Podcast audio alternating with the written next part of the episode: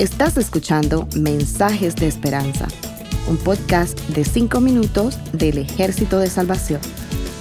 Hola, soy el mayor Josué Prieto del Ejército de Salvación. ¿Te deprimes frecuentemente? ¿Casi todo te ocasiona estrés? En medio del estrés y la depresión, perdemos nuestra esperanza de encontrar una solución y resolver la situación lo que nos demuestra que nosotros mismos no somos capaces, ni tenemos la fuerza humana para resolver la situación en la que nos encontramos. Ahora bien, ¿habrá alguien o habrá algo que pueda traer paz a nuestra vida y solución a esa situación? ¿A quién clamaré yo? Hoy quiero que revisemos lo que dice el Salmo 42. Este salmo fue escrito por los hijos de Coré. Coré fue un levita que encabezó una rebelión contra Moisés. Lo podemos leer en números 16 del 1 al 35. Coré perdió su vida, pero sus descendientes permanecieron fieles a Dios y continuaron sirviéndole en el templo. David designó hombres de la familia de Coré para que sirvieran como directores del coro eso lo podemos leer en Primera de Crónicas 6 del 31 al 38. Y continuaron siendo los músicos del templo por cientos de años. Ahora bien, el Salmo 42.5 dice, ¿Por qué voy a inquietarme? ¿Por qué me voy a angustiar?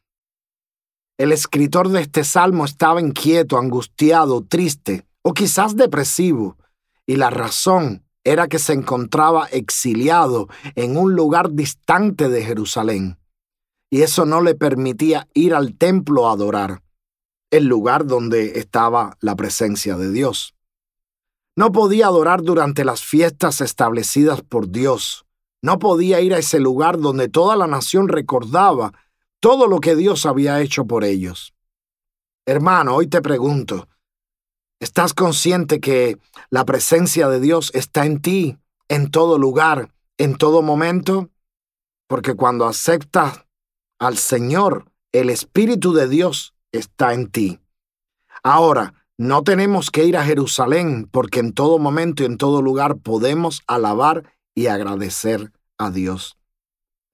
Imagínense que la angustia de esta persona era porque no podía ir a adorar a Dios. O sea, era tan grande el valor de Dios que al no poder ir a adorarlo durante la celebración le producía angustia, desánimo, depresión. Ninguna situación que estemos pasando puede detener que continuemos alabando a Dios, porque en medio de la alabanza y el agradecimiento a Dios, nuestras fuerzas se recargan y Dios trae paz y solución en medio de la prueba. Por eso, a pesar de la situación, Él continúa diciendo en el Salmo, En Dios pondré mi esperanza y todavía lo alabaré. Y esta es la parte clave en medio de la prueba. Todavía lo alabaré. Salmo 34.1 dice, Bendeciré al Señor en todo tiempo. Mis labios siempre lo alabarán. Siempre. Esto quiere decir que no importa la situación y lo desanimado que se encontrara, él sabía que su esperanza debía ser depositada en Dios y que la circunstancia no podría hacer que él detuviera sus alabanzas a Dios. ¿Y tu esperanza está depositada en Dios? Luego dice, Él es mi Salvador y mi Dios. El escritor estaba muy seguro de que Dios era su Salvador y su único Dios.